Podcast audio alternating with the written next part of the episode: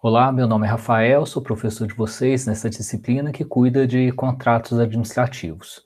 Só relembrando que a gente está no percurso aí dentro da disciplina, conhecendo as principais regras que envolvem a regulação dos contratos administrativos. Nós já passamos pela primeira unidade para conhecer sobre o conceito de contrato, seus principais princípios e normas.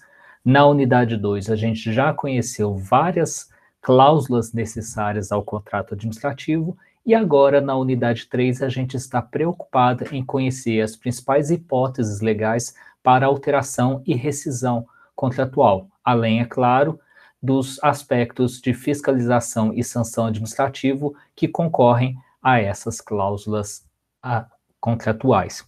Na apresentação de hoje, eu vou é, colocar a atividade de avaliação para vocês, fazer algumas orientações adicionais e relembrá-los primeiramente, né, do nosso roteiro de estudo.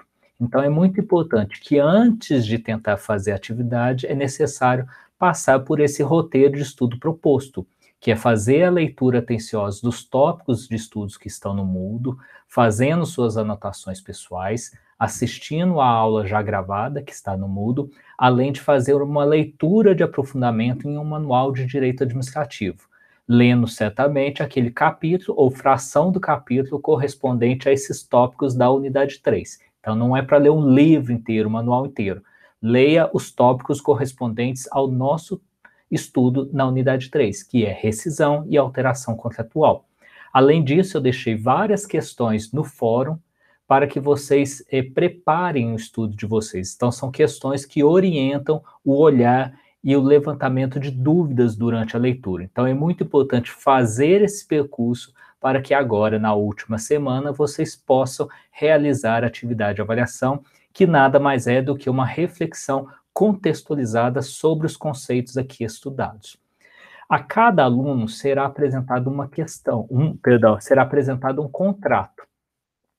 É, selecionei 10 contratos é, da UFOP, e aí dependendo do seu último, do último algarismo de sua matrícula, você vai selecionar o contrato que está lá no Moodle. Daqui a pouquinho eu abro a atividade para vocês verem. Então, cada aluno vai receber um contrato da UFOP, vocês podem ver os principais elementos que caracterizam esse contrato, certamente a íntegra do contrato não está disponível, mas vocês têm vários elementos para caracterizar o contrato, é, um contrato administrativo feito pela UFOP. E é a partir desse caso, que cada um vai receber um contrato, vocês devem responder as questões 2 e 3. Então, na questão 2, vocês devem analisar a possibilidade do contratante determinar a rescisão contratual por culpa do contratado. Então, vocês vão tomar os elementos do caso que, que lhe foi apresentado e analisar a rescisão contratual por culpa do contratado. E a questão 3, seguindo mais uma vez o mesmo objeto, o mesmo caso, vocês vão analisar a possibilidade do contratado reivindicar a rescisão contratual. Então, percebam que são mais duas questões espelhadas, tal qual já fizemos em unidades passadas. Lembrem que, para uma boa resposta, e aí seguindo mais uma vez as orientações, leiam com muita atenção todas as orientações publicadas, porque vocês devem responder às questões propostas. A atividade não é para fazer resumo, fazer dissertação, fazer contação de caso. A atividade de avaliação espera que vocês respondam a essas questões com integridade acadêmica. Portanto, nada de ficar copiando e colando, fazer leitura de texto, ficar procurando subterfúgios ou estratégias para tentar fraudar a universidade. É muito triste que até hoje eu tenho que ficar repetindo isso. Lembrando que isso é um trabalho acadêmico, então espera seriedade, é uma exposição formal, clara e coerente.